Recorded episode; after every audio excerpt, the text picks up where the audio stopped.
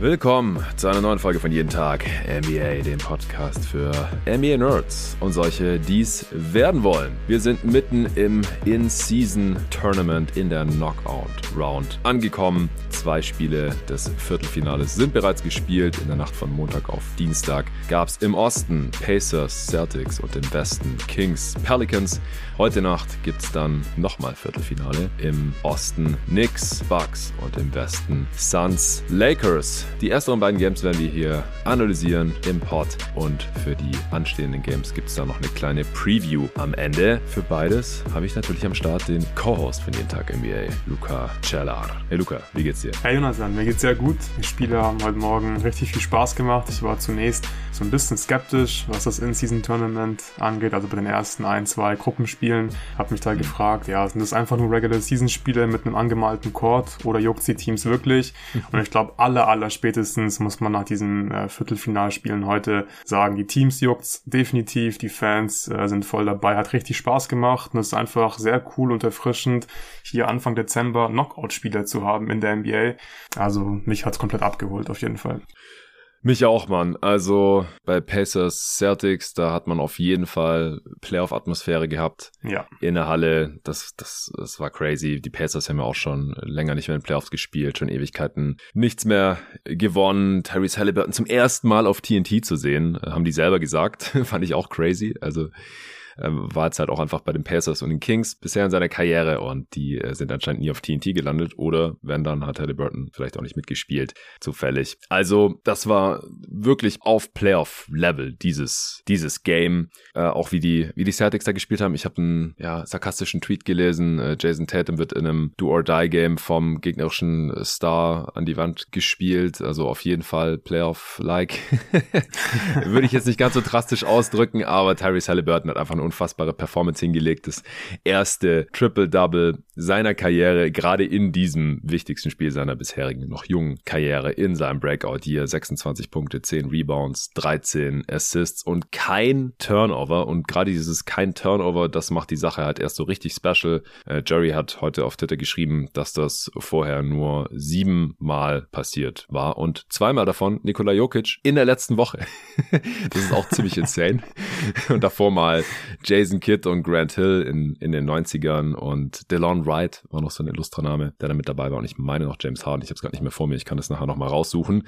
Das war, war auch ein spannendes Spiel, also 122, 112, das sieht deutlicher aus, als es eigentlich war. Also anderthalb Minuten vor Schluss war das Spiel noch ausgeglichen und dann hat Tyrese Halliburton einen Dreier mit Foul reingemacht und die Pacers haben nie mehr zurückgeblickt. Hield hat noch einen Dreier reingenagelt. Neesmith mit dem Dagger Dunk im Revenge Game gegen sein altes Team, das ihn gepickt hatte, die Boston Celtics. Das werden wir gleich analysieren.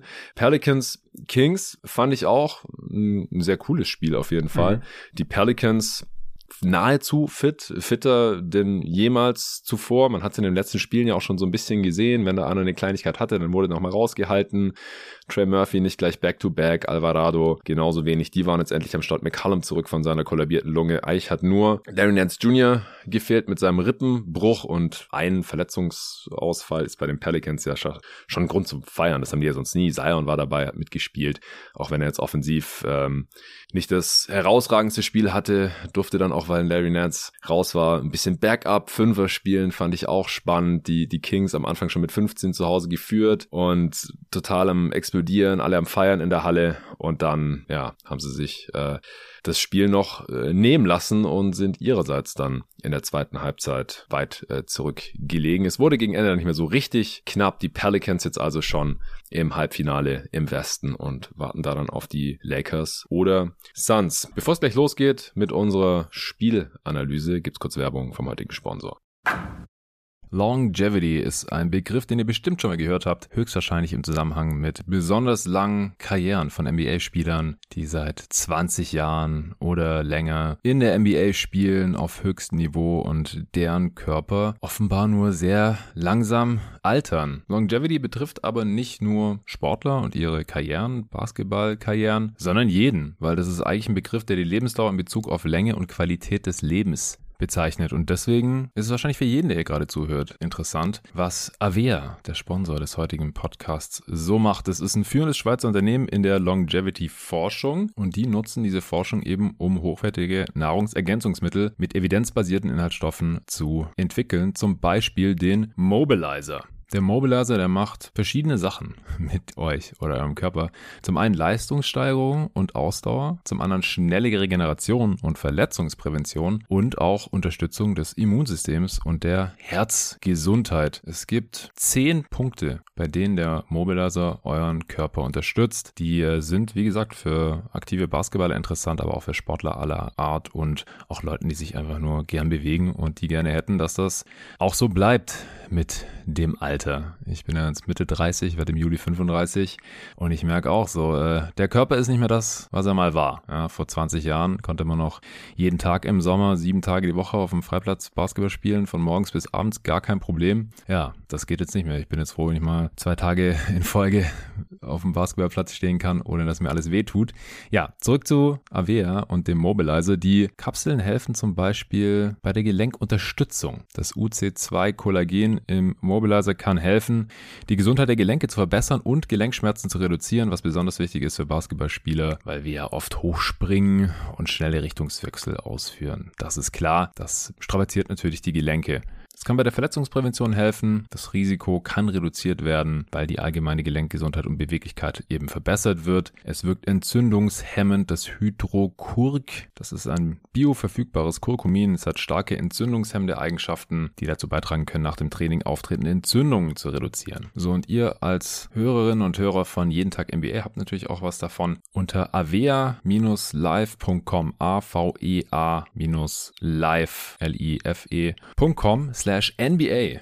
Da bekommst du mit dem Code NBA zusätzlich 15% Rabatt auf alle Abo-Modelle des Mobilizers. Das heißt, wenn ihr den Mobilizer monatlich abonniert habt, dann bekommt ihr 25 statt 10% Rabatt. Normal gibt es schon 10, mit dem Code NBA 25% aufs monatliche Abo 25% statt 10%, vierteljährlich 30% statt 15% und jährlich 40% statt 25%. Das ist ein ordentlicher Deal. Also ihr würdet 25% bekommen, wenn ihr direkt ein jährliches Abo abschließt vom Mobilizer und mit dem Code NBA bekommt ihr 40%. Also schaut es euch einfach in Ruhe mal an, avea-live.com slash NBA mit dem Code NBA bekommt ihr die Rabatte und das packe ich euch natürlich wie immer auch in die Beschreibung dieses Podcasts.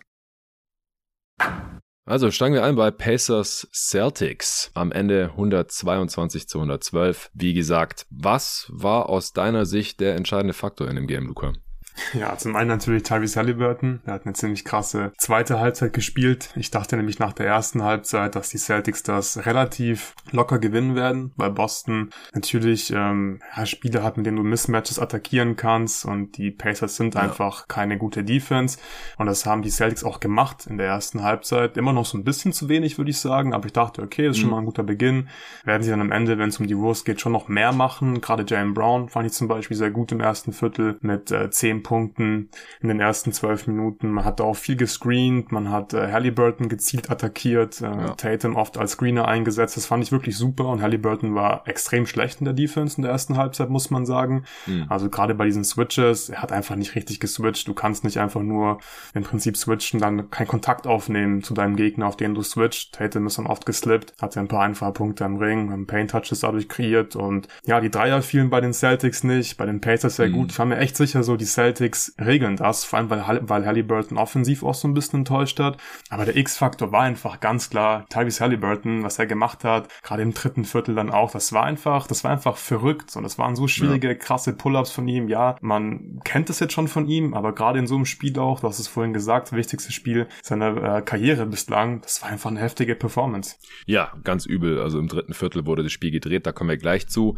Aber ich dachte auch, also in der ersten Halbzeit, der Gameplan der Celtics sah gut aus und er wurde ja. halt auch gut ausgeführt. Also es gab ja auch wilde Matchups. Die Pacers haben die zweitschlechteste Defense der Liga, die schlechteste Rim Protection der Liga, beziehungsweise die Gegner nehmen halt so viele Würfe direkt am Ring, so viele Abschlüsse direkt dort, wie sonst kein anderes Team der Liga zulässt. Das haben wir ja letzte Woche schon bei den statistischen Trends mit Staunen festgestellt, dass die Gegner so wenig Dreier gegen die Pacers nehmen. Ja, warum? Nicht, weil äh, die, Defense an der Dreilinie so gut ist, sondern weil die Gegner eigentlich jederzeit einen Wurf in der Zone bekommen, einen hochprozentigen. Und auch vor dem Spiel habe ich mich gefragt, okay, wie sehen die Matchups der Pacers eigentlich aus? Wer verteidigt da wen?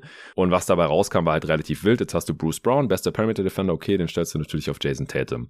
Dann, äh, was auch relativ einfach ist, Miles Turner gegen Al Horford, Porzingis übrigens nicht gespielt. Ich habe es heute Morgen schon im Newspot gesagt und gestern auch schon im Newspot. Das war schon länger klar, dass der mit seiner Wadenzerrung ausfallen würde. War auch relevant, kommen wir auch noch zu. Deswegen Al Horford der Starter, neben natürlich White, Holiday, Brown und Tatum bei den Pacers. Healed in der Starting Five zusammen mit Brown, Halliburton, Obi Toppin und Miles Turner dann im Frontcourt. Deswegen Turner natürlich gegen Horford und dann ist halt die Frage, okay, wo verstecken wir jetzt äh, Healed und Halliburton? Und ja, die Antwort war Halliburton auf White, Healed auf Holiday. Der kann da mit seinem kräftigen Körper auch noch so ein bisschen gegenhalten wenigstens. Und dann musste halt Obi Toppin Jalen Brown verteidigen. Ich dachte so, okay, wow, sie werden jetzt Halliburton abusen und wahrscheinlich auch Obi Toppin und genauso haben sie es auch gemacht und halt sich auch dann nicht die ganze Zeit auf irgendwelche Pull-Up-Jumper beschränkt, wie es ja Tatum und Brown manchmal tun. Die haben da so die Tendenz und dann fallen die halt rein oder auch nicht, sondern sie waren wirklich aggressiv, sind zum Brett, haben immer auch wieder die äh, Switches forciert. Die Passes haben viel geswitcht am Perimeter, was auch gut ist gegen so gute Pull-Up-Shooter wie Brown und Tatum. Aber es waren halt teilweise auch so Soft-Switches, lazy Switches, wo man es manchmal nicht hätte unbedingt machen müssen wahrscheinlich. Und äh, dann hast du ja gerade auch schon gesagt, Harry Halliburton, da wurde dann manchmal geswitcht und Harry Halliburton einfach aufgehört zu verteidigen. Ja. Der hat dann nicht den anderen Mann übernommen und der hat gedacht, cool, ich marschiere jetzt einfach mal zum Korb und kann da danken oder hab ein Layup. Das sah manchmal für mich fast aus, als wollte er irgendwie Top-Locken oder so, weil er halt echt null zwischen dem Gegner und dem Ring irgendwie versucht hat zu kommen. Und ja, entsprechend lief dann halt die Celtics Offense auch. Die haben gute Looks sich rausgespielt. Ich dachte halt, ja gut, jetzt fallen halt ein paar Dreier nicht oder manchmal konnten sie da nicht finishen, was aber halt wenig mit der Pacers Defense zu tun hatte. Sie haben geführt und ähm, in der ersten Halbzeit, hast du ja gerade auch schon gesagt, haben sie ihre Dreier auch nicht getroffen. 6 von 23, 26 Prozent. Celtics eines der besten Shooting-Teams der Liga. Habe ich gedacht, wenn die Dreier anfangen zu fallen, dann ist hier Feierabend und sie haben so schon 55 zu 48 geführt mit sieben Punkten. Tatum war nur eins von fünf von Downtown. Konnte man auch davon ausgehen, dass es vielleicht besser wird. Hatte trotzdem 12 Punkte, 10 Rebounds, 4 Assists zur Halbzeit. Jalen Brown 12 Punkte, hast du gerade schon gesagt. Ähm, die sind fast alle im ersten Viertel schon passiert. War sehr aggressiv, hat mir wirklich gut gefallen. Obi Toppin teilweise auch einfach so in der Eis so attackiert, der kann er nicht vor sich halten. Auch Derek White hat ein solides Spiel in der ersten Halbzeit, 11 Punkte. Also ich war mir auch relativ sicher, also ich wusste schon das Ergebnis, aber man konnte zur Halbzeit sich eigentlich nicht ganz erklären, wie sie das Spiel jetzt noch verlieren oder was denn in der mhm. zweiten Halbzeit so schrecklich anders laufen sollte. Ja, ja, absolut. Und ähm, du hast gerade eben zum Beispiel gesagt, so Buddy Hield relativ kräftig, ganz gutes Matchup eigentlich gegen Drew Holiday. Und selbst dieses Matchup haben sie gerade im zweiten Viertel einfach mehrmals attackiert. Und das war wirklich für mich so ein Zeichen, so okay, die Celtics wissen ganz genau, was sie machen.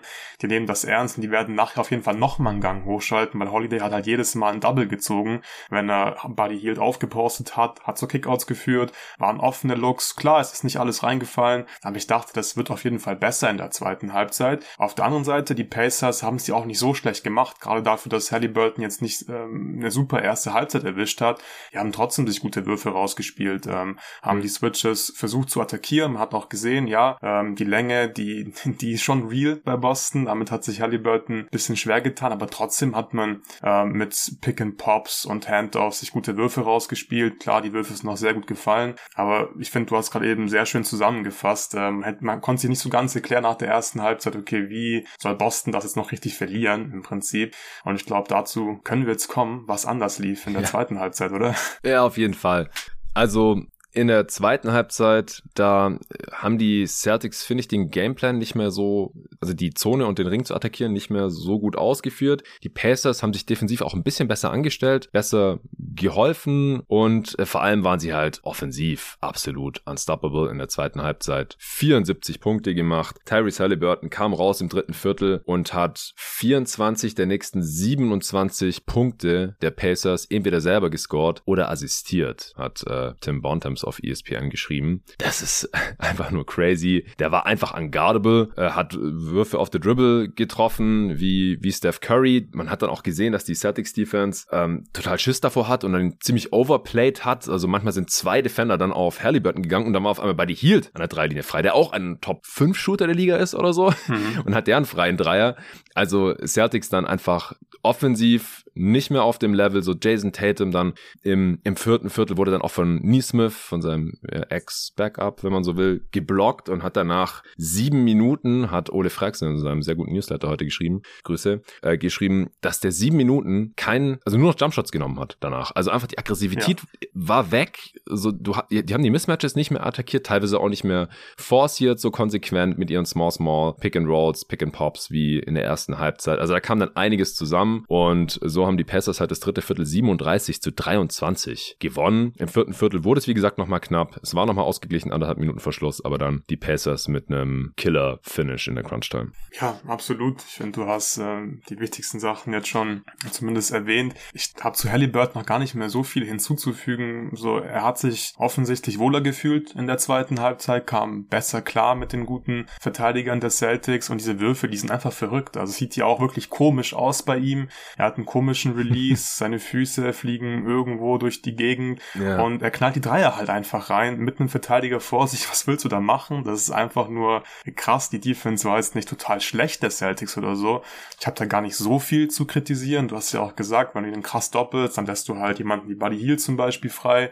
Deswegen, ich finde, das war einfach ähm, eine geniale zweite Halbzeit von Tyrese Halliburton und für mich war nicht die Defense das Problem bei den Celtics, sondern die Offense. Und ähm, ich würde jetzt auch gerne bei Tatum weitermachen, wenn du nichts mehr zu Halliburton hast. Nee, ich habe gerade nur noch mal nachgeschaut, äh, die Liste. Ich habe einen wichtigen Namen vorher noch vergessen, wer das schon geschafft hat. Die mindestens 26 Punkte, 10 Rebounds und 13 Assists. Auch bei den Rebounds waren so ein paar heftige Dinger dabei. Einmal hat er Alley-Oop geschmissen, ich glaube auf Obi Toppin. Der mhm. konnte den nicht finishen ja. und Halliburton ist schon den Ball hinterher und hat den dann ja. selber reingetippt. Also er hat quasi im selben Play den Pass auf den Alley-Oop gespielt und den Ball dann selber reingetippt. Also er hat einfach ein unfassbares Spiel. Oder was du gerade auch gesagt hast, manchmal stumbled der so, denkst du, der stolpert so vor sich hin, hat gar keine Balance, rechts gegen Drew Holiday, vielleicht den besten Perimeter-Defender der Liga und knallt ihm einfach einen Dreier ins Auge. Mhm. Naja, äh, Jokic, wie gesagt, zweimal am 29. November und am 2. Dezember diesen Jahres hat er das geschafft und der hatte auch noch ein paar mehr Punkte und Rebounds und Assists im Schnitt. Ja, in, in jedem dieser beiden Spiele hat er mindestens die Zahlen von Halliburton, wenn nicht mehr erreicht. Also nochmal ein bisschen krasser ja, die meisten, also Jerrys Tweet ist auch ein bisschen viral gegangen. Äh, 2,3 Millionen Mal angezeigt, steht hier, stand jetzt über 1300 Likes. Und äh, in den Comments geht's auch ziemlich ab. Die freuen sich alle drüber, dass äh, Jokic so krass ist eigentlich, obwohl es eigentlich ein Tyrese Halliburton-Tweet hätte sein sollen. Und dafür hat sich Jerry auch schon entschuldigt.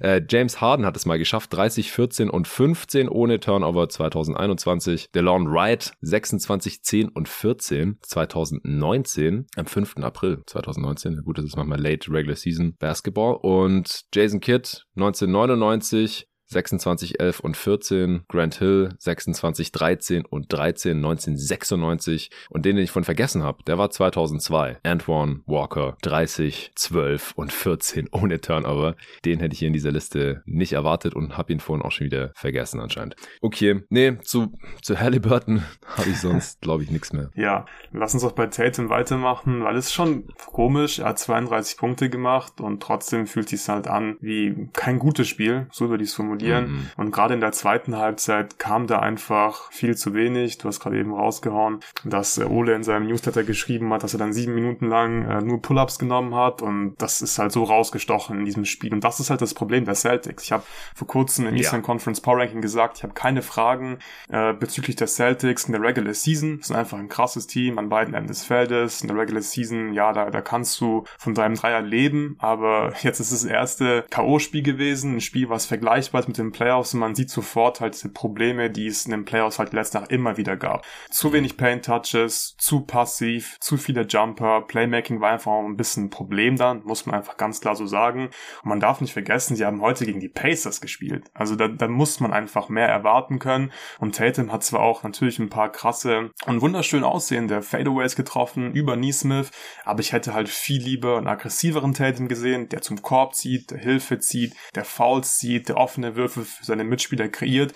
Und das hat er halt einfach nicht gemacht in den wichtigsten Momenten in diesem Spiel.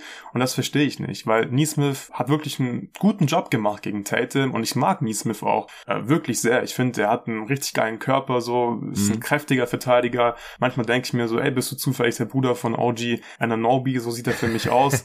Und ja. äh, er ist ja auch nicht nur On-Ball gut gewesen. Er hat gute Rotation gemacht, hast den Block angesprochen. Das war so eine Rotation aus der Weak Side, dann Tatum am Ring geblockt. Und offensiv hat er auch Bock Bock gehabt, 14 Punkte gemacht, äh, in 30 Minuten von der Bank, war richtig selbstbewusst, aber, aber Neesmith kann Tatum ja normalerweise nicht stoppen. Nur war Tatum einfach äh, zu passiv und ja, dass die Celtics halt ein O-Rating von 98 im Halbfeld haben gegen die Pacers in einem K.O.-Spiel, darf nicht passieren, trotz schwachem Shooting, zum Vergleich die Pacers mit dem Offensivrating von 114 im Halbfeld und die Celtics, die haben mhm. sehr, sehr gute Verteidiger. Ja, Tyrese Halliburton, ähm, dem war das egal. Klar, jetzt kann man auch sagen, das war bei ihm ganz, ganz viele Pull-Ups, haben wir gerade eben gelobt, aber Tatum ist halt einfach auch so stark und so kräftig, kann das hier einfach machen. Also ich zweifle daran nicht, dass Tatum zum Ring kommt. Er muss es einfach nur machen und hat es heute halt wieder mal nicht oft genug gemacht in dem K.O.-Spiel. Ja, ja, war halt auch so ein, man hat ja in der ersten Halbzeit gesehen, dass es auch anders geht. Ne? Ja. Also da, da hat er richtig heftige Szenen gehabt. Wie gesagt, dann wurde halt der Switch auf Halliburton erst forciert und hat er den in der ISO am linken Flügel, paust den erst ein bisschen auf, macht einen Spin und slammt das Ding rein. Sowas haben wir in der zweiten Halbzeit gar nicht mehr gesehen. In der ersten Halbzeit war er vier von fünf am Ring und hat nur einen Midranger genommen. In der zweiten Halbzeit hat er fünf Midranger genommen. Jetzt versteht mich nicht falsch, er war nicht schlecht in der zweiten Halbzeit, er hat 20 Punkte gemacht, aber es hat halt nicht mehr gereicht von der Effizienz her, um mit dieser krassen Pacers Offense mitzuhalten, die äh, Tyrese Halliburton da angeführt hat. Halliburton übrigens allein in der zweiten Halbzeit mit 19 Punkten und 11 Assists. das ist äh, ziemlich krass. Es war jetzt auch nicht so, dass Jalen Brown in der zweiten Halbzeit abgetaucht ist oder so. Hat auch noch 18 Punkte gemacht. Aber auch bei ihm war es halt, es war, war nicht mehr ganz so wie in der ersten Halbzeit. Und vor allem, was wir jetzt auch mal sagen müssen bei, bei Boston, ist, dass halt vom Supporting Cast, also von den anderen Spielern, einfach zu wenig kam. Äh, Drew Holiday hat einen Wurf in der zweiten Halbzeit genommen, zwei Punkte gemacht. Al Horford hat zwei Punkte im ganzen Spiel gemacht. Der hat einmal ein Closeout von Miles Turner, als er ein bisschen zu sehr äh, auf den Fake an der Dreierlinie reagiert hat, mit einem Dank bestraft und auch nur einen Dreier genommen. Also die Celtics können halt ohne Porzingis auch nicht so Five-Out spielen. Also er ist einfach einer der besten Stretchbacks der Liga. Al Horford kann er nicht mithalten. Ja, der hat manchmal gute Quoten von Downtown, wird aber halt auch nie verteidigt, außer halt in der einen Szene davon. Miles Turner weiß auch nicht, was da los war. Und deswegen ist halt auch weniger Platz, als wenn da jetzt ein Porzingis drauf ist. Also Porzingis Verletzung hat den Celtics hier heute echt wehgetan. Und auf der anderen Seite die Pacers, die spielen 48 Minuten Five-Out. Die haben heute nicht einmal mit einem echten äh, Non-Shooter, zumindest keinem Non-Shooting Big gespielt, weil Obi Toppin de facto der Backup Big war. Die haben Isaiah Jackson heute gar nicht eingesetzt. Also es ist auch cool im Dezember mal so ein Win-or-Go-Home-Game zu haben. Dann siehst du mal, wem die Coaches wirklich vertrauen in so einem Spiel. Und Isaiah Jackson gehört nicht dazu. Und Jalen Smith war verletzt, der mal einen offenen Dreier treffen kann, aber ich glaube, der hätte wahrscheinlich auch nicht gespielt. Und dass die Celtics das halt nicht wirklich bestrafen können, dass Obi Toppin der Rim Protector sein soll oder der defensive Big, das äh, ist halt schon fast ein, ein Armutszeugnis. Also wie gesagt, die Pacers haben nicht umsonst eine der schlechtesten Defenses der Liga, eine der schlechtesten Rim Protections der Liga. Heute war es noch extremer, weil sie ohne Backup Rim Protector gespielt haben. Also Jackson und Jalen Smith können halt immerhin das ein bisschen und auf jeden Fall besser als Obi Toppin. Aber dafür haben sie offensiv die ganze Zeit Five Out gespielt und die Zone war immer weit offen. Obi Toppin auch zwei seiner vier Dreier getroffen. Miles Turner ständig Pick and Pop gespielt, hat auch sechs Dreier fliegen lassen, zwei davon getroffen. Das ist okay. Und bei den Celtics war das halt in der Form einfach nicht gegeben, weil Al Horford nicht so am Start war. Luke Cornett nimmt einfach keine Dreier mehr. Ich habe mir das neulich nochmal reingezogen. In seinen ersten beiden Jahren hat er mehr als die Hälfte seiner Würfe von Downtown abgefeuert und hat auch solide Quoten gehabt. Ich verstehe nicht, wieso der das Dreierwerfen verlernt hat oder warum es ihm verboten wurde. ähm, aber ja, so, so hatten die Celtics halt kein ideales Spacing. Dalano Banton hat elf Minuten gespielt hätte er wahrscheinlich auch eher nicht, wenn Porzingis fit gewesen wäre. Nicht, weil er ein Big ist, sondern einfach, weil die Rotation dann einfach einen Mann weniger gebraucht hätte. Also man hat auch schon so ein bisschen gesehen hier heute, wie sehr der Ausfall von Porzingis den Celtics wehgetan hat, weil sein Skillset gefehlt hat. Offensiv und defensiv. Defensiv fand ich Hoffert auch nicht besonders gut. Und weil sie halt nicht so tief sind und dann irgendwelche Leute in die Rotation rutschen, die sonst in so einem Duo-Die-Game wahrscheinlich eher nicht spielen würden. Ja, sehe ich auf jeden Fall. Porzingis hätte definitiv geholfen in diesem Matchup. Auf der anderen Seite ähm, darf das eigentlich nicht so ein großes Problem sein gegen die Pacers. Du hast halt Tatum und Jalen Brown, die sollten da immer zum Ring kommen können und Al Horford ist nicht mehr der Alte, also er ist alt, aber äh, er sollte trotzdem halt noch offene Dreier nehmen und treffen können. Nur da hat mir einfach die Rim Pressure oft gefehlt und die muss halt von Tatum kommen, die muss von Jalen Brown kommen und deswegen ja, es war kein gutes Spiel von Al Horford. Aber für mich ist er hier jetzt nicht einer der Hauptschuldigen, sozusagen, dass die Celtics verloren haben. Ich glaube, Hauser müssen wir auch noch kurz erwähnen. Der hat nämlich ein gutes mhm. Spiel gemacht von der Bank, 15 Punkte, 5 seiner 7 Dreier getroffen. Was ich nicht ganz verstanden habe, ist, warum Banton überhaupt gespielt hat. Ich glaube, die 11 Minuten hättest du in so einem Do-or-Die-Game auch noch auf Tatum, Brown, Holiday White verteilen können. Hätte vielleicht auch was geholfen. Aber ja, hat Masula mhm. nicht gemacht. Und die Celtics haben hier am Ende dann irgendwie auch verdient verloren, finde ich, obwohl sie natürlich das bessere Team sind als die Pacers. Ja, ja, auf jeden Fall. Ja, das stimmt. Also wahrscheinlich hätte Tatum über 40 Minuten spielen können. White, Holiday auch ein bisschen mehr. Brown hat nur 31 Minuten gespielt, hatte auch Foul Trouble, also ist am Ende auch noch ausgefault, drei genau, Fouls ja. im letzten Viertel, aber ich weiß gar nicht, ob der deswegen weniger gespielt hat, ehrlich gesagt. Ja, Cornet fand ich streckenweise defensiv eigentlich okay so als Ja, erste Halbzeit war gut, finde ich. Hat er auch ja. ein paar Blocks gehabt und genau. war aktiv. Am Ende hat er ein bisschen zu viel Drop, glaube ich, gespielt. Äh, haben sie auch dann ein, zwei Dreier bekommen in der Drop-Defense, ja. aber es war solide für ein Backup-Center, keine Frage. Und er hat ja auch nicht so viel gespielt. Es hätte einfach mehr kommen müssen von, von den Stars, von den, von den Spielern, die einfach Verantwortung übernehmen müssen bei den Celtics. Ja, sehe ich genauso. Brown am Ende mit 30 Punkten, 9 Rebounds, kein Assist, drei Turnovers, auch nur ein Freiwurf.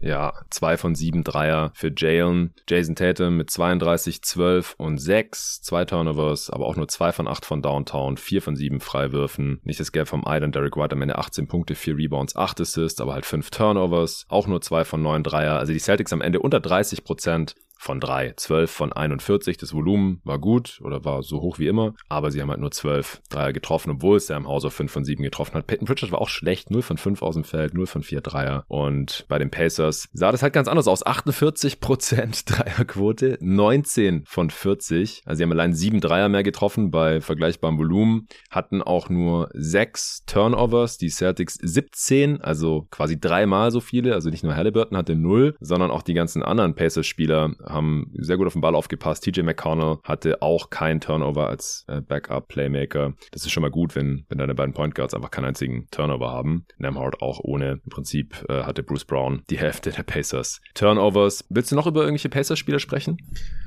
Ich glaube, McConnell müssen wir auch noch kurz erwähnen. Ähm, der hatte gerade so zum Ende vom dritten Viertel einen ganz guten Run. Da hat er dann TJ McConnell Sachen gemacht, ähm, hatte, hat einmal Cornett super aussteigen lassen, dann ein tolles Finish gehabt, am Ring ein paar Assists gespielt, in der Defense äh, giftig äh, verteidigt und das hat den Pacers auch gut getan, genau, Charge gezogen, weil da saß Halliburton auch zum Teil auf der Bank, ich glaube sogar die ganze Zeit und es war halt cool für die Pacers, mhm. dass es in den Minuten mit McConnell dann insgesamt für die Pacers gut lief und da hat er auf jeden Fall einen guten Job gemacht, Niesmith Smith haben wir schon erwähnt.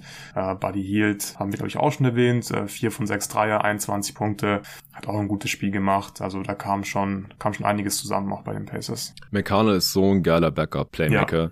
Gegen die Heat, das Spiel habe ich am Samstag auch zum größten Teil gesehen. Halliburton war krank und hat nicht mitgespielt und dann spielt halt McConnell seine Rolle und füllt die quasi perfekt aus. Also die äh, Heat waren auch nicht vollständig, beileibe nicht, aber das war schon krass, dass die Pacers Offense im Prinzip genauso gut funktioniert hat wie mit Tyrese Halliburton. Klar, McConnell ist jetzt nicht der Pull-Up-Dreier-Shooter, aber was das Playmaking angeht, also da ist McConnell schon nicht so viel schlechter und defensiv ist er besser als Halliburton und er kann schon auch scoren. Er nimmt halt nur Würfe, die er, die er machen kann, vor allem so kurze Middies, so Fadeaways ja. und da ist er noch echt schwer zu verteidigen, trifft er alles Mögliche. Erinnert manchmal so ein bisschen an Steve Nash, nur halt ohne Dreier. Also, und dann, wenn halt Halliburton wieder da ist und 40 Minuten spielt, ja gut, dann spielt McConnell halt nur 9 Minuten und Murt auch nicht, wenn er mal gar nicht spielt oder so. Das ist echt ein sehr, sehr geiler Backup-Playmaker. Sowas im Kader zu haben, ist echt ja. Luxus. Es ist dann auf jeden Fall immer die McConnell-Show auch, wenn er auf dem Feld ist, weil, ja. weil er nicht werfen kann, braucht er den Ball in der Hand und hm. ich finde den Vergleich mit Steve Nash auch sehr treffend.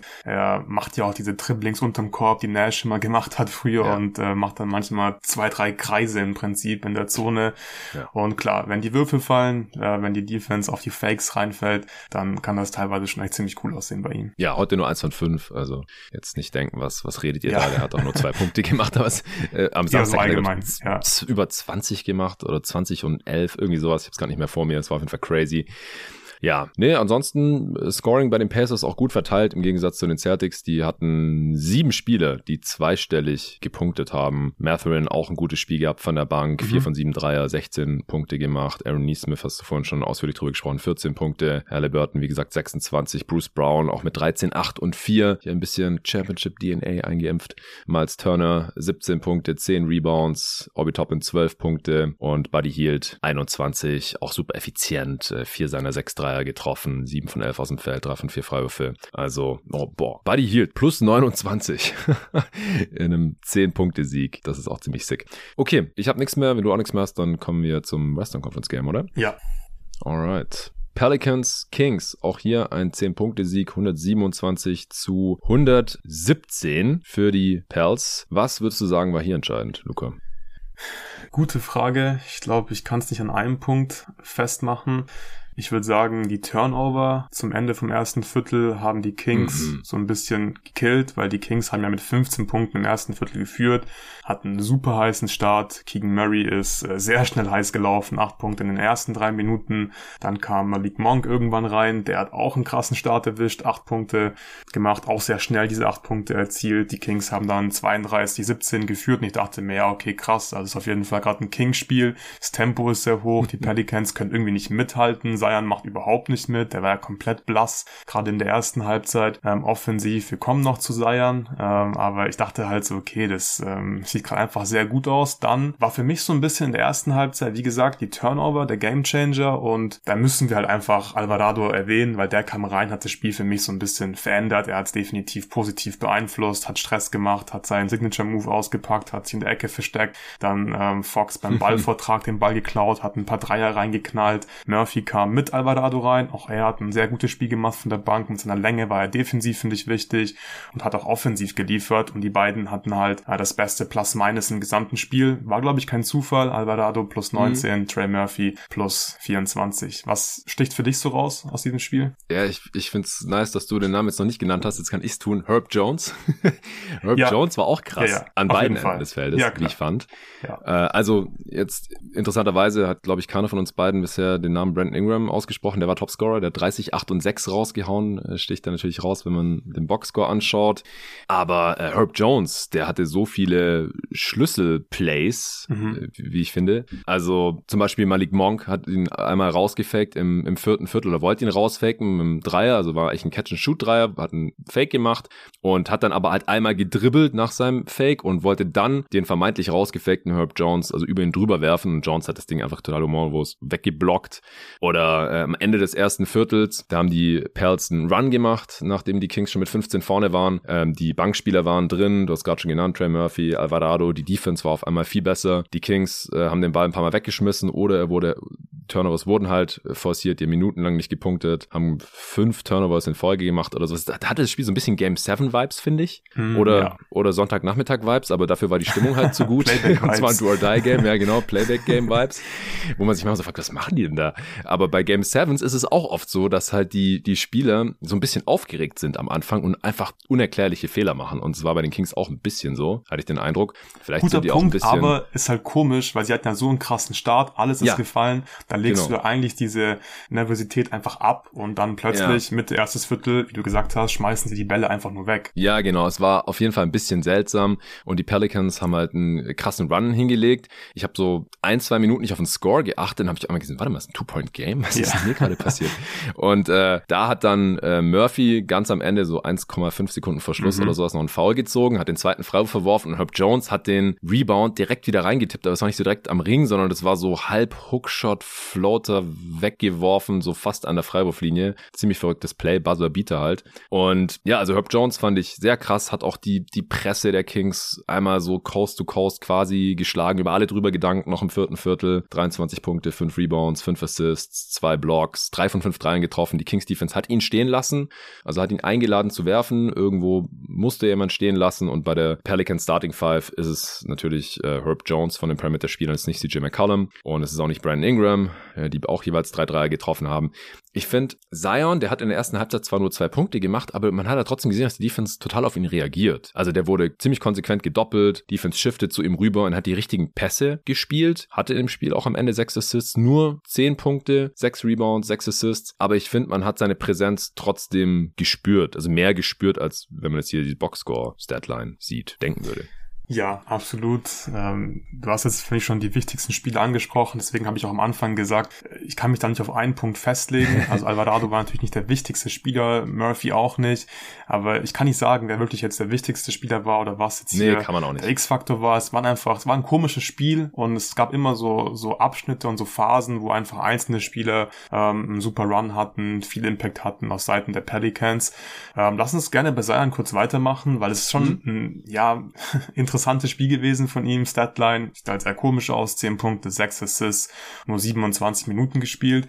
Und in der ersten Halbzeit fand ich ihn teilweise einfach so, er hat so teilnahms teilnahmslos gewirkt, also stand einfach nur rum manchmal, hat nichts gemacht.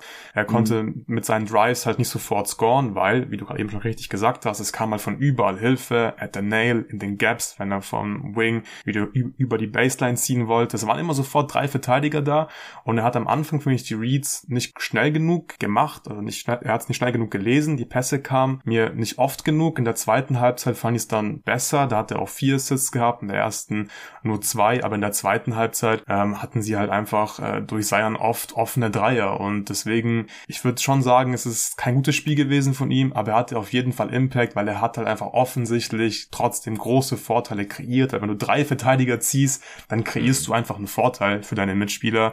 Und dann, wenn halt diese Nail-Hilfe kam, also an der Korb-Korb Korblinie, auf der Freiwurflinie, dann kam halt sofort der Kick und dann hast du halt einen offenen Dreier. Und der X-Faktor heute, das war das Shooting dann im Endeffekt. 45% Dreierquote, ja. das treffen die Pelicans nicht immer. Sie haben auch gar nicht so viele genommen, nur 31 Stück, aber 14 getroffen. Und zum Beispiel Herb Jones, 3 von 5 Dreier, auch Brandon Ingram hat äh, eine gute Quote gehabt. CJ McCallum war, glaube ich, auch 3 von 5 oder 3 ja. von 6. 3 von 5? Von 5 ja. 3 von 5. Ähm, und ja, viele davon hat Zion einfach so ein bisschen, so ein bisschen rausgespielt, gar nicht den Assist manchmal, manchmal waren es auch Hockey-Assist, deswegen war er trotzdem wichtig, defensiv, ja, so wie immer, nicht besonders gut, würde ich sagen. Und ja, hast du noch was zu Zion? Ansonsten, glaube ich, müssen wir auch noch ein bisschen über Brandon Ingram sprechen.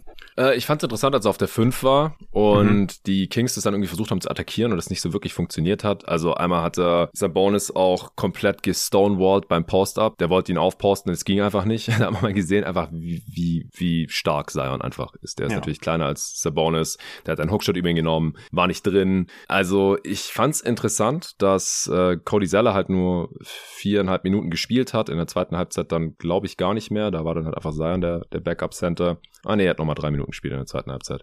Auf jeden Fall haben wir auch mit Zion auf der fünf ähm, Minuten gesehen und ich weiß nicht, ob ich das schon so oft gesehen habe. Ich, ich fand's, äh, ich fand's mal ganz cool.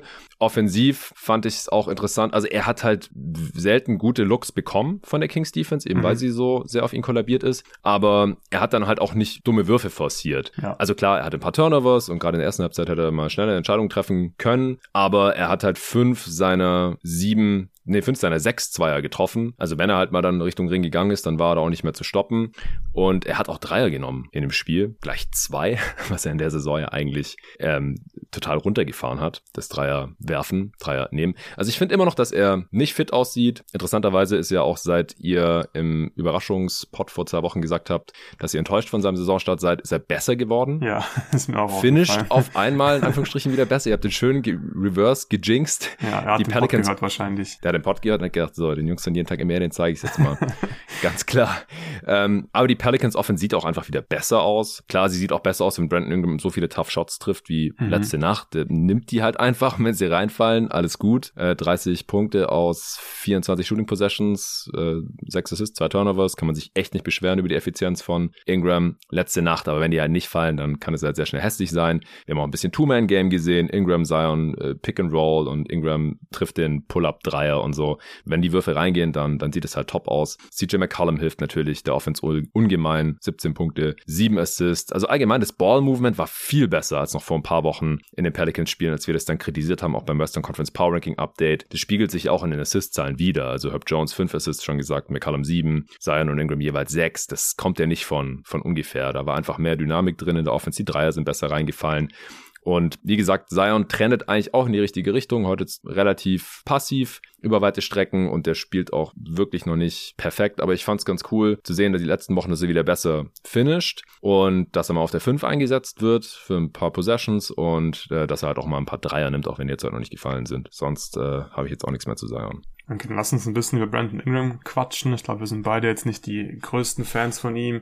Du ja. hast sein Tough Shot Making schon angesprochen. Und das ist halt, ja, so das Ding, was mich an ihm so ein bisschen stört. Er nimmt halt gefühlt nur diese Tough Shots. Und wenn sie fallen, klar, sieht er aus wie Kevin Durant. Und wenn nicht, dann denkst du dir so, ja, ist nicht so geil, wenn das meine erste Option in der, in der Offense ist. Aber heute muss man einfach ganz klar sagen, äh, war das einfach stark. Diese 30 Punkte, 10 von 20 aus dem Feld, 6 Assists dazu auch. Und er hat halt heute so gut gescored dass die Kings ja schon relativ früh immer wieder mal gedoppelt haben, am Ende dann sowieso fast ständig und dann hast du halt mit Zion jemanden gehabt, der Triple Teams gezogen hat. Ingram mhm. wurde gedoppelt, wenn er den Ball gefangen hat und irgendwas damit machen wollte. Das heißt, du hast einfach ja sofort äh, die offene Looks rausspielen können und wir haben die Dreierquote angesprochen, die haben sie getroffen, die Würfel konnten sich einfach sehr leicht rausspielen und da hatte auch Brandon Ingram einfach einen sehr großen Anteil daran und das war heute von ihm wirklich ein richtig gutes Spiel offensiv, weil er hat auch wirklich wirklich mühelos über die Verteidiger drüber gescored.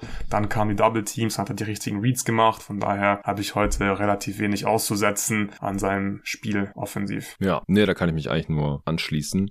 Ich glaube, wir müssen mal äh, jetzt auf jeden Fall noch ein bisschen über einige Kings-Spieler oder die Kings an sich sprechen, weil das war mhm. schon ein, ein, heftiger Einbruch. Also die waren mit 15 vorne, so paar Minuten vor Ende des ersten Viertels, vielleicht so vier Minuten vor Ende des ersten Viertels, würde ich sagen. Dann zum Ende des Viertels nur noch mit einem und dann gegen Ende des zweiten Viertels waren die schon mit 13 hinten. Also ein 28 Punkte Turnaround innerhalb von 12 Minuten Spielzeit. Und dann ging das im dritten Viertel ja im Prinzip noch so weiter, bis die 15 Punkte hinten waren mehrmals. Sie sind dann nochmal rangekommen zum Ende des dritten Viertels auf vier, aber die Pelicans haben dann die Führung eigentlich relativ solide verwaltet, immer so zwischen fünf und zehn Punkten gehalten und dann ein paar Minuten vor Schluss waren sie nochmal mit 15 vorne, dann war die Messe auch eigentlich schon gelesen und die ersten Kings-Fans sind nach Hause gegangen, bevor das Spiel überhaupt durch war. Woran lag das aus Kings Sicht? Du hast vorhin schon die Turnovers angesprochen. Was ist da noch passiert während dieses Turnarounds? Was, was Shotmaking, individuelle Fehler, falscher Gameplan? Was hast du da gesehen? Ja, also die Turnovers habe ich vorhin angesprochen. Das war, finde ich, ein ganz großer Teil. Ich glaube, was auch der Knackpunkt so ein bisschen für die Kings Offense war, neben dem Shooting, sie haben einfach nicht so gut getroffen ja. wie die Pelicans und das können wir jetzt in jedem Spiel sagen, ähm, bei diesen Knockout-Games im In-Season-Tournament. Klar, ich meine, wenn es nur ein Spiel ist, dann ist Shooting extrem wichtig und das war heute einfach ein sehr gutes äh, Shooting-Spiel der Pelicans. Die Kings haben ja nicht so gut getroffen. Die Looks waren eigentlich ganz okay, aber Kevin Herter beispielsweise nur zwei von sieben. Da kann auch ein bisschen mehr fallen. Aber die Kings hatten halt nicht so diesen einen Spieler, der ständig gedoppelt wurde, der sofort im Post äh, getriple-teamed wurde, wie Zion beispielsweise bei seinen Drives. Das haben sie, mussten die Pelicans nicht machen. Zion, hast du vorhin gesagt, konnte im Post sogar gut dagegenhalten. Ich finde es sowieso immer witzig, wenn Valanciunas und Sabonis gegeneinander spielen. Die beiden verprügeln sich ja komplett die ganze Zeit. Ja. Ähm, ich frage mich, ob die eigentlich so, ob die so gut befreundet sind oder ob die so genervt sind voneinander, weil die sich mhm. immer, wie mhm. gesagt, hier die Ellenbogen die gegenseitig reinhauen, ja. ja. Und ja, da, da, da, es hat einfach Valanciunas ganz gut gemacht am Korb. Sabonis hat trotzdem ein gutes Spiel gemacht mit 26 Punkten, 10 Assists, 10 Freiwürfe gezogen, alle reingemacht. Aber trotzdem hatte ich das Gefühl, die Kings mussten mehr für ihre Punkte arbeiten und die Kings Offense gefällt mir ja sowieso sehr gut und sie haben sich dann teilweise auch gute Looks rausgespielt. Aber dann war das Shotmaking einfach nicht da. Zum Beispiel bei Kevin Herter. Keegan Murray hat einen super mhm. Start mhm. erwischt. Danach kam nicht mehr viel von ihm und das ist einfach ein Riesenproblem für die Kings Offense. Wenn sie diese Würfe nicht reinmachen können, dann wird's halt irgendwie relativ schnell dünn, weil die Defense ist einfach nicht die beste und das haben wir gerade eben auch besprochen. Sie hatten Probleme in der Defense, sie mussten halt doppeln doppeln, sie mussten drei Spieler zu Zion schicken und dann ist es schwer, so ein Spiel zu gewinnen und ich glaube, wir müssen hier auch nochmal Herb Jones einfach ähm, bisschen, bisschen, ähm, bisschen hervorheben, weil er hat einfach einen mhm. super Job gemacht gegen Darren Fox. Der ist so lang ja. und du hast gemerkt, Fox hat einfach Probleme gegen Herb Jones zu finishen. Fox hat zwar 30 Punkte gemacht, war aber nur 10 von 25 aus dem Feld und gegen ähm, Herb Jones ging einfach nicht viel. Da hat er sich schwer getan. Das war für mich auch ein ganz wichtiger Faktor in diesem Spiel. Ja, Fox sechs Turnovers, hat für seine 30 Punkte auch 31 Shooting Possessions benötigt, wenn man die Freiwürfe mit reinnimmt, wo er 9 von 13 war, 1 von 7 Dreiern. Also das ist insgesamt einfach ein schrecklich ineffizientes Spiel, muss man so sagen. Auch nur 4 Assists zu den 6 Turnovers. Und die Shooter haben halt ihre guten Looks nicht so verwertet, wie man sich wünschen würde. 34% Dreierquote insgesamt, auch 14 Treffer wie die Perzer, wir sind mit 10 Dreier mehr genommen. Ja. Und es lag jetzt nicht unbedingt immer an der Defense. Ähm, also gerade bei den Dreiern sagen wir immer wieder, wenn die sind und losgefeuert werden von guten Shootern, dann, wenn, die, wenn der Ball in der Luft ist, dann ist es so ein bisschen äh, Glück, Shooting Luck oder halt Pech, ob die Dinge reinfallen oder nicht. Ich fand's auch den Gameplan gut. Gerade im ersten Viertel hat man ganz klar gesehen, okay, die Schwachstellen in der Defense der Pelicans sind McCollum und Ingram, würde ich zustimmen. Und die wurden halt so ein bisschen gehuntet. Und deswegen haben Hörter und Keegan Murray da auch offene Looks bekommen. Aber Hörter hat halt nur zwei von sieben getroffen von Downtown. Murray hat die ersten zwei getroffen, dann nur noch zwei von sechs der nächsten. Und ja, so ist halt die, die Offense zusammen mit den Turnovers insgesamt einfach ein bisschen zu ineffizient gewesen. Also im Schnitt war die immer noch gut. Die war äh, tatsächlich genauso gut wie letztes Jahr im Schnitt, wo sie die beste Offense der Liga hatten mit einem 119 mhm. Offensivrating. Aber sie haben halt ein 129er Offensivrating der Pelicans zugelassen. Die Pelicans hatten 10% bessere Effective Field Goal Percentage und in den anderen Bereichen, da konnten die Kings das halt nirgendwo ausgleichen und das ist dann immer ein bisschen langweilig, wenn man sagt, ja gut, es war das Shotmaking, aber ich finde zu einem großen Teil war es halt heute schon so, dass halt, wenn die Kings ein paar Dreier mehr getroffen hätten, dann hätten wir wahrscheinlich eine enge Kiste gehabt am Ende.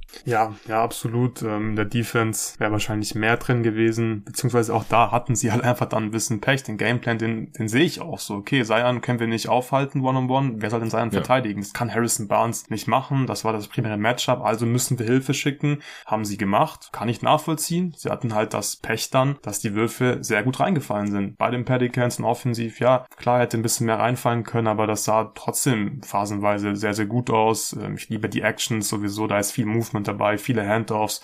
Gerade hört, haben sie gespammt teilweise, dieses Handoff unten am Zonenrand äh, durch die Mitte dann, der Chicago-Action im Prinzip. Und da bekommt Hörte offene Looks, hat halt nicht so viele von denen getroffen, dann kommt halt ein bisschen was zusammen, auf der, in, also in der Offense selbst ein bisschen Shooting-Pech, in der Defense auch noch Shooting-Pech dazu, Pelicans treffen viel. Und dann wird's halt schwer, so ein Spiel halt zu gewinnen. Es wurde ja trotzdem noch mal knapp, also Malik Monk hat mir echt gut gefallen, der hat noch mal so einen kleinen Run starten können dann, ähm, im vierten Viertel, glaube ich, war es, oder Ende drittes Viertel, noch mal viele Paint-Touches mhm. kreiert, die Defense in Rotation gebracht. Und dann sind noch mal ein paar Würfe gefallen, hat am Ende aber einfach nicht gereicht für die Kings. Ja, Malik Monk 21 Punkte, 5 Assists. Von der Bank war auch effizient. Sabonis war offensiv heute der beste King. 26 Punkte, 13 Rebounds, 5 davon auch offensiv. 10 Assists bei nur einem Turnover und äh, auch super effizient aus dem Feld. Also hat nur 17 Shooting Possessions für seine 26 Punkte gebraucht. 8 von 12 aus dem Feld und 10 von 10 von der Freiwurflinie. Aber ja, das hat halt insgesamt trotzdem nicht gereicht. Harrison Barnes vier Pünktchen in 34 mhm. Minuten, noch nur drei Würfe genommen, alles Dreier. Also der konnte da Zion jetzt auch nicht irgendwie abusen oder sowas. Keegan Murray am Ende 14 Punkte, Hörter 12, Trey Lyles 5 von der Bank, Keon Ellis auch. Äh, die Kings waren ungeschlagen, wenn Keon Ellis gespielt hat in der Saison bisher. Ich glaube 7 und 0 wurde während des Spiels gesagt. Erste Niederlage jetzt mit Keon Ellis in der Rotation. Wesenkov 6 Minuten, 0 von 3 aus dem Feld und äh, McGee hat auch noch 4 Minuten gespielt und sah in denen jetzt auch nicht so besonders glücklich aus. Hast du noch was zu dem Game? Ja, vielleicht müssen wir noch erwähnen, dass Sabonis ja relativ früh zwei Fouls angehängt bekommen hat und der hat dann ein bisschen, bisschen passiver verteidigt, hat einfach aufgepasst, dass er nicht sein drittes Foul bekommt noch im ersten Viertel und das hat im ersten Viertel den Kings auf jeden Fall wehgetan in der Defense, dass Sabonis so vorsichtig verteidigen musste, gerade gegen Valanciunas, weil er macht einfach so viel am Ring bei den Rebounds. Mhm und im Post generell. Es war, finde ich, auch nochmal so ein kleiner Faktor in der ersten Halbzeit. Irgendwann war es dann kein Problem mehr, dass er zwei Fouls hatte, logischerweise. Am Ende hatte er, glaube ich, auch nur zwölf Fouls. Ja, ich wollte gerade sagen, genau, ja. gerade mal, wie viel Fouls ja. er am Ende hatte. Ja. Hätte er vielleicht auch ein bisschen aggressiver spielen können, ja. Aber er wurde zum Glück nicht ausgewechselt sofort nach seinem zweiten Foul von Mike Brown. Der ist offensichtlich nicht in der WhatsApp-Gruppe von, von Thibodeau. Ja, ja, mad respect dafür auf jeden Fall.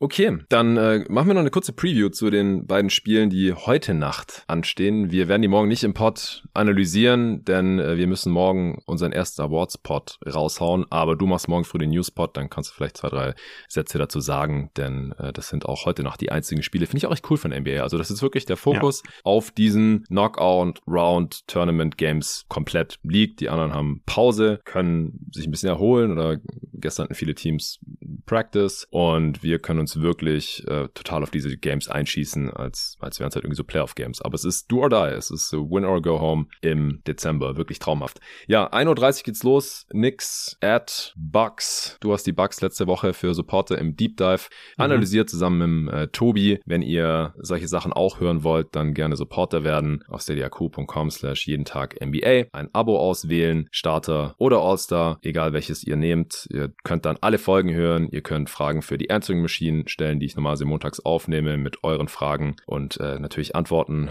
darauf. Und ihr könnt in unseren Supporter Discord reinkommen. Das ist so ein Chat-Tool, App. Wenn ihr es noch nicht kennt, ist sehr cool. Es sind mittlerweile fast 500 unserer Supporter drin. Äh, natürlich Fans aller Couleur, aller Franchises, aller Teams. Und äh, deswegen wird da auch jeden Tag diskutiert. Wir haben 30 Team-Channels und so weiter. Das ist ein ganz cooler Bonus so zu unseren täglichen Pods. Quasi ihr habt jeden Tag einen News-Podcast in eurem Podcatcher und natürlich unsere Analyse-Pods, wie zum Beispiel dem Deep Dive zu den Bugs. Und wenn ihr euch das wünschen wollt, als Geschenk zu Weihnachten zum Beispiel, das geht auch. Da müsst ihr auf den Geschenk-Button klicken oder halt eurem Bruder, eurer Mutter, eurem Vater, eurer Oma, eurer Freundin, Frau, wem auch immer, dem Weihnachtsmann, müsst ihr den Link schicken, steadyhq.com slash jeden Tag NBA und sagen, hier, bitte aufs Geschenk klicken und schenkt mir doch mal ein Jahr jeden Tag NBA. Oder ihr schenkt es dem NBA-Nerd in eurem Leben, der noch kein jeden Tag NBA-Supporter ist, wenn ihr denkt, das könnte was für die Person sein. Das ist auch noch eine Möglichkeit. So, jetzt zu Nix, Bugs. Was denkst du, wird hier entscheidend sein in diesem Do-or-Die-Game? Ich tue mich wirklich schwer bei diesen Previews auf so ein Do-or-Die-Spiel, weil es kann einfach alles passieren. Es ist der ja, Pokal. Natürlich. Der Pokal hat seine eigenen Gesetze sowieso, wie wir wissen. Und Shooting Luck haben wir gerade eben angesprochen. Es wird auch in diesen beiden Matchups ein riesiger Faktor sein.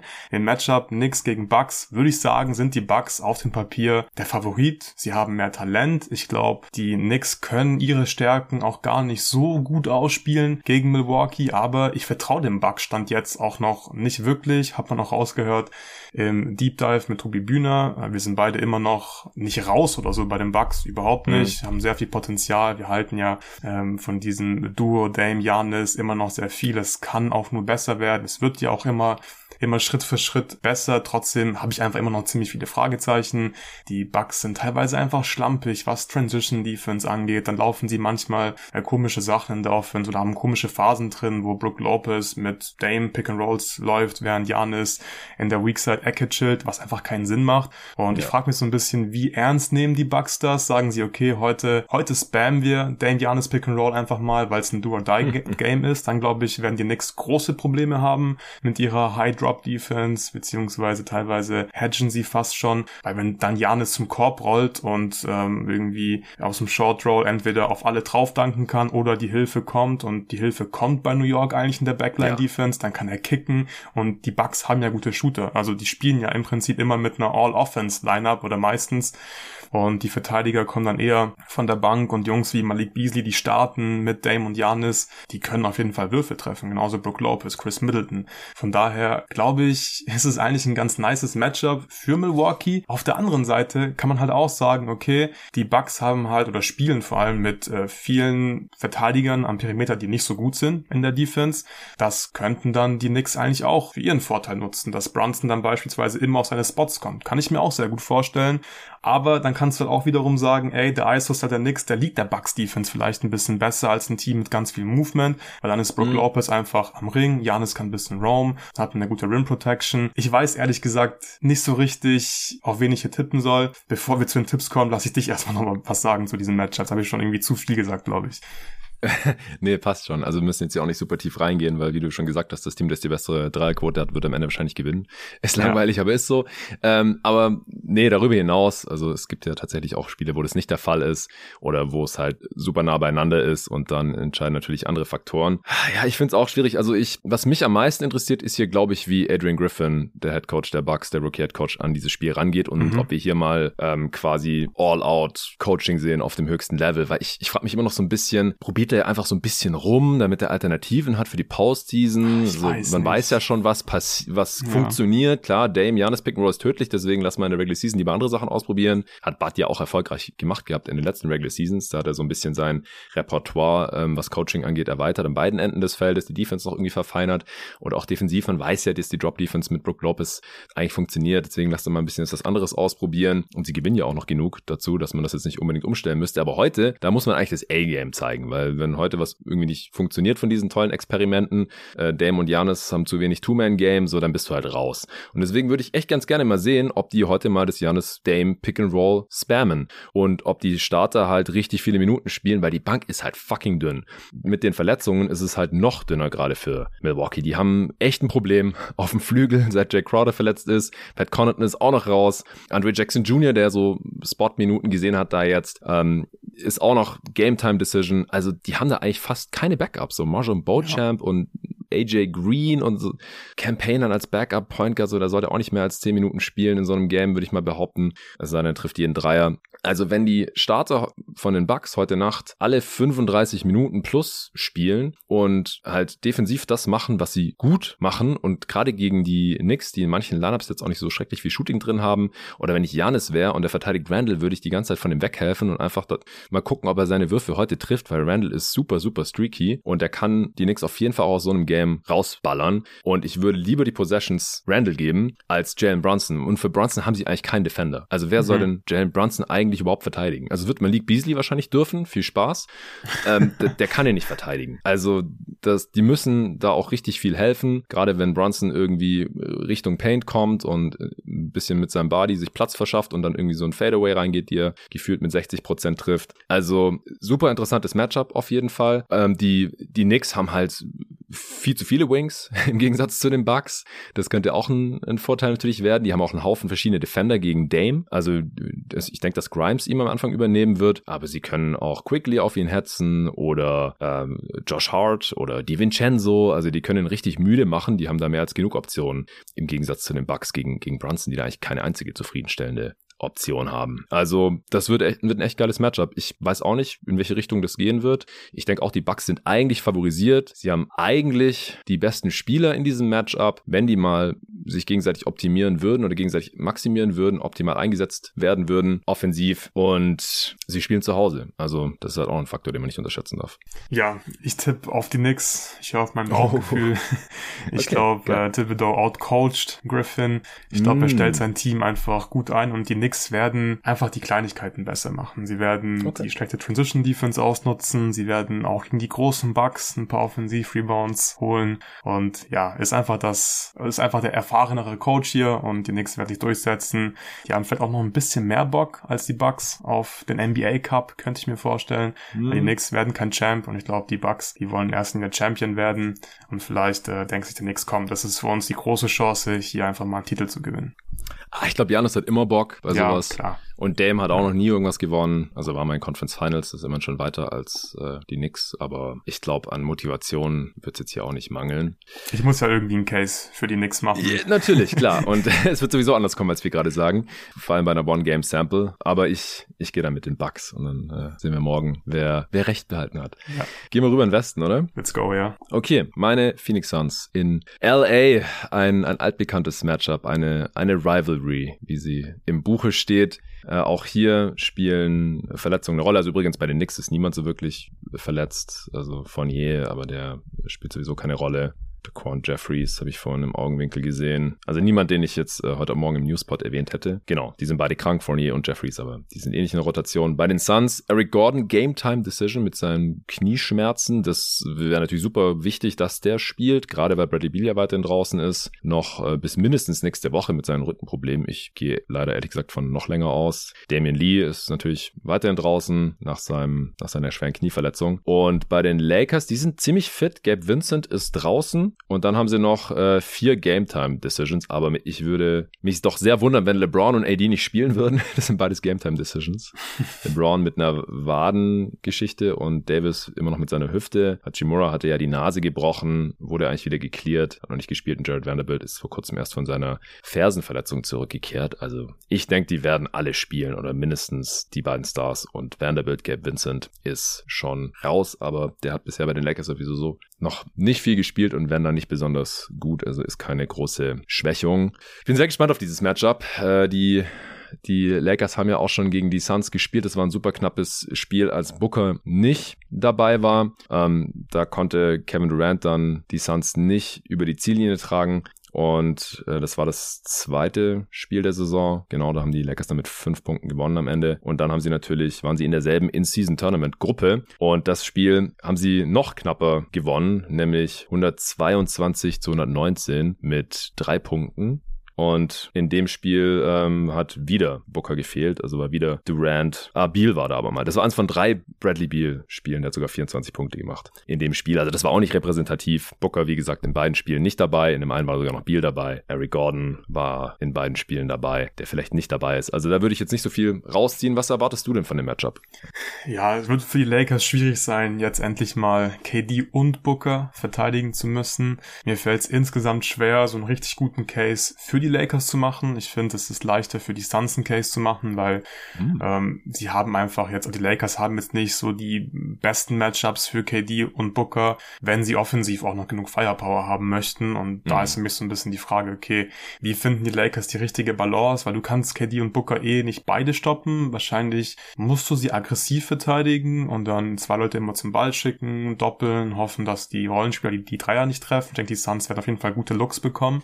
Ich bin aber gespannt, was die Lakers im Endeffekt machen werden der Defense. Ich kann mir eigentlich nicht vorstellen, dass sie viel einfach nur One-on-One -on -one verteidigen. So Vanderbilt, ich weiß nicht, kann vielleicht versuchen, Booker zu verteidigen. KD, schwierig. Das wird nicht LeBron machen. Zumindest nicht das ganze Spiel lang über. Das heißt, die Suns haben da schon ganz gute Matchups, glaube ich, insgesamt. Und dann ist halt die Frage, okay, können die Lakers die Suns Defense irgendwie richtig unter Druck setzen? Ich kritisiere ja schon die ganze Saison lang über, dass die Lakers so ein bisschen zu wenig Firepower einfach haben. Mhm. Und im Prinzip wäre der Case für die Lakers, glaube ich, okay, LeBron hat ein krasses Vintage-Game und äh, zieht die ganze Zeit zum Korb, zieht Fouls, finisht da gut. Äh, Nurkic hat gar keine Chance gegen LeBron und AD. Das Pick and Roll funktioniert gut und wenn die Suns dann noch irgendwie viel helfen müssen, in der Backline reinrotieren müssen bei diesen Pick and Rolls, dann kickt LeBron raus zu den Shootern und dann haben die einfach einen guten Tag und treffen sehr gut.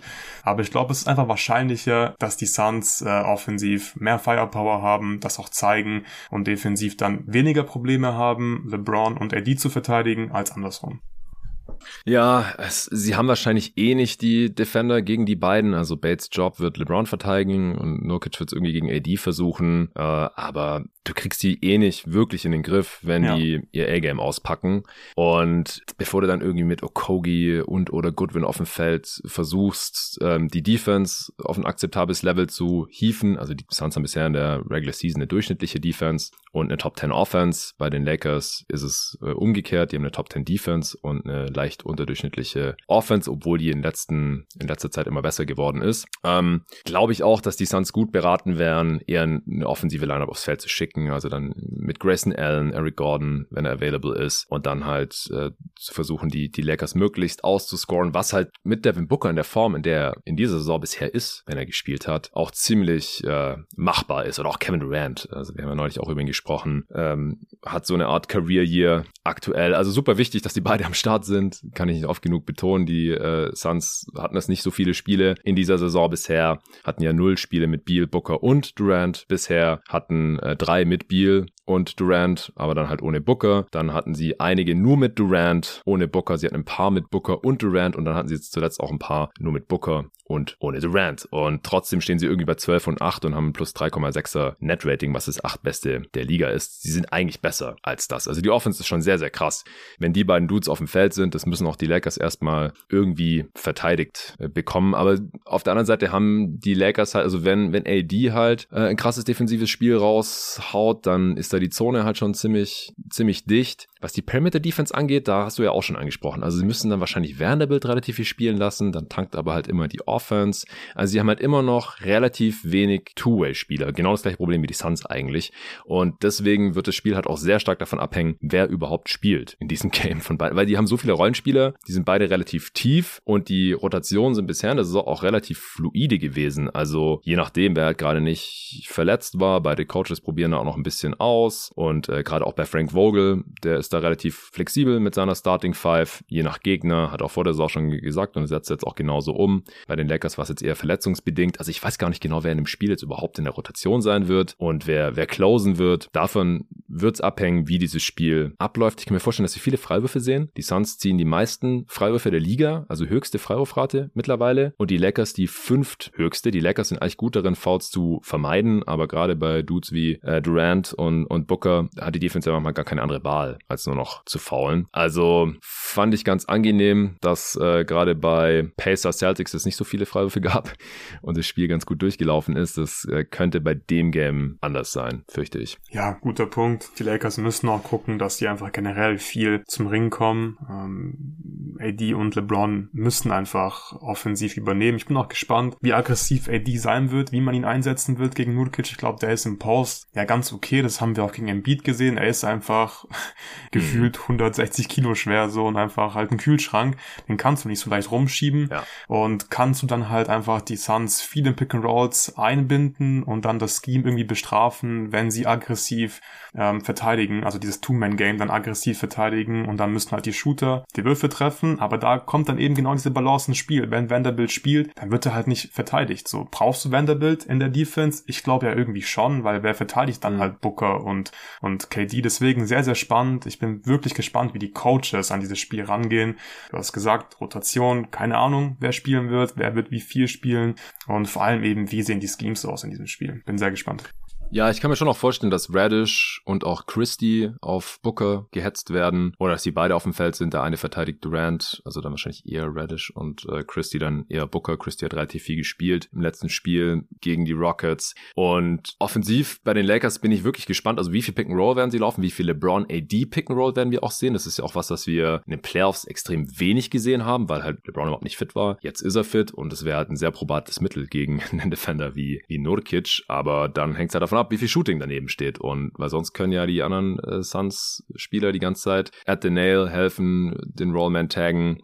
Das könnte auch gut funktionieren. Also es gibt ja auch einen Grund, wieso die Lakers offensiv gerade auf Platz 22 stehen. Also ich bin echt extrem gespannt. Es schlagen hier so ein bisschen zwei Herzen in meiner Brust. Ich bin ja beileibe kein Lakers-Fan, aber ich bin halt LeBron-Fan seit 20 Jahren. Und wir wissen halt alle nicht, ob er in den Playoffs mal wieder fit ist. Wahrscheinlich eher nicht in seinem Alter. Und jetzt gerade ist er halt fit. Und es wäre schon cool, wenn er das erste In-Season-Tournament, den ersten NBA-Cup ja. aller Zeiten gewinnen würde. Auf der anderen Seite bin ich natürlich Suns-Fan und spätestens wenn der Tip-Off ist, dann merke ich das auch mal sehr schnell. Die Lakers haben ja 2021 2020 auch schon gegen die Suns in Playoffs gespielt und ich habe so hart für die Suns und gegen LeBron geroutet. Das war dann gar keine Frage mehr. Und so wird es auch heute Nacht wieder sein. Weiß noch nicht, ob ich, ob ich aufstehe und mir das live reinziehe. Ich hätte eigentlich schon, schon Bock, aber das ist gerade eigentlich überhaupt nicht mein Schlafrhythmus.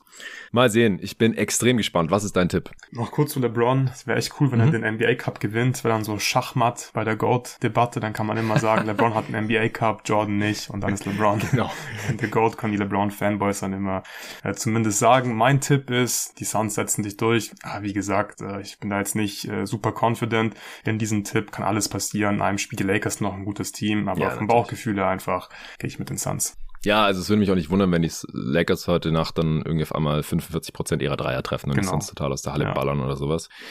Ähm, ich glaube, die Lakers, die wollen auch ganz gerne nach Vegas, weil da wird dann alles voller Lakers-Fans sein. Ich glaube auch, dass Adam Silver sich freuen würde, wenn die Lakers irgendwie weiterkommen würden in diesem Tournament. Aber ich ähm, muss ja auch mit den, mit den Suns gehen. Es ist jetzt kein so schlechtes Matchup. Und ja, wenn Eric Gordon spielt, dann sollte die offensive Firepower auch ausreichend sein. Ich vertraue Booker, dass er ein geiles Game raushauen wird und äh, hoffentlich auch fit bleibt. Er ist ja neulich auch wieder umgeknickt und äh, muss er dann erstmal ein Spiel aussetzen. Dann im folgenden Spiel gegen die Grizzlies sah er wieder gut aus. Und ich hoffe, das wird er auch in dem Spiel tun. Ich, ich fände es auch cool. Suns Pelicans Rematch hatten wir vor ein paar Jahren auch in den Playoffs, damals noch mit Chris Paul Monty Williams ist ein bisschen anders, aber fände ich auch ein ganz schönes Matchup. Alright, hast du noch irgendwas? In-Season Tournament ist cool, macht richtig viel Spaß. Ich freue mich noch auf die Spiele von heute Nacht. Ähm, richtig guter Basketball. Ich denke, es ist auf jeden Fall richtig toll für alle NBA-Fans, dass wir Spiele haben, die so viel bedeuten im Dezember. Ich glaube auch. Also das kann man mittlerweile auch nicht mehr abstreiten, das kann man nicht mehr kleinreden. Man sieht eindeutig, die Spieler feiern es, die wollen das, die sind ehrgeizig, vielleicht wollen sie auch die Kohle oder beides. Ist ja auch egal. Hauptsache, Hauptsache, sie hängen sich rein und das tun sie. Die Coaches wollen gewinnen, die Fans sind am Start, die Medien covern das. Also ich sehe eigentlich niemand mehr, der irgendwas Schlechtes dran findet ich finde die Group Stage, wir können es dann nochmal final evaluieren, wenn es wirklich durch ist äh, am Sonntag dann, aber die Group Stage, die ist noch ein bisschen unübersichtlich. Man weiß nicht so genau, wer mit wem in der Gruppe ist und warum und äh, wer da jetzt genau gegen wen spielt und was in was für Szenarien wer weiterkommt und so. Das ist halt in Playoffs oder im Play-In oder alles in allen anderen Formaten, die wir so haben, wo, wo es um irgendwas geht, sehr viel klarer. Das könnte man auch irgendwie verbessern, damit halt früher mehr Interesse geweckt wird bei, beim Casual-Fan, beim gemeinen Fan. Selbst wir haben da ja nicht so wirklich durchgeblickt mitgekriegt oder haben uns da nicht so wirklich reingefuchst, müssen wir mal zugeben, nicht so oft im Pod drüber gesprochen. Aber spätestens jetzt in der Knockout-Round oder auch schon in der letzten Spielnacht der Gruppenphase, das war halt echt geil. Also Teams sind 26 Punkte vorne und äh, spielen trotzdem noch um jeden Punkt. Das ist auf jeden Fall ein Gewinn. Die, die Spiele waren einfach viel intensiver und was ganz anderes, als wir das sonst im November, Dezember gesehen haben in der Regular Season. Das ist auf jeden Fall ein fettes, fettes W für die Liga und jetzt hier diese Do-or-Die-Games. Das haben wir sonst so ja auch nicht, außer im Play-In. Das äh, ist auf jeden Fall auch eine sehr, sehr schöne Neuerung. Es ist wild, aber cool. Die Chords sind Geschmackssache. Bis auf die roten finde ich auch keine so richtig scheiße, weil bei den roten sieht man auf den Ball nicht so gut. Die sind ein bisschen drüber. Mit allen anderen kann ich mich anfreunden oder finde sie teilweise sogar ganz cool anzuschauen. Okay, morgen gibt es für Supporter den nächsten Newspot und den ersten Teil des Awards Pods. Wie gesagt, gerne supporten auf steadyaq.com slash jeden Tag NBA. Am Donnerstag gibt es den zweiten Teil der Awards, auch von uns beiden, dann öffentlich zu hören und äh, wir werden dann für Supporter auch nochmal was zum In-Season-Tournament machen. Sehr wahrscheinlich zum Halbfinale und zum Finale, dann jeweils Freitag und Sonntag. Ich freue mich drauf. Viel Spaß dabei und bis dahin.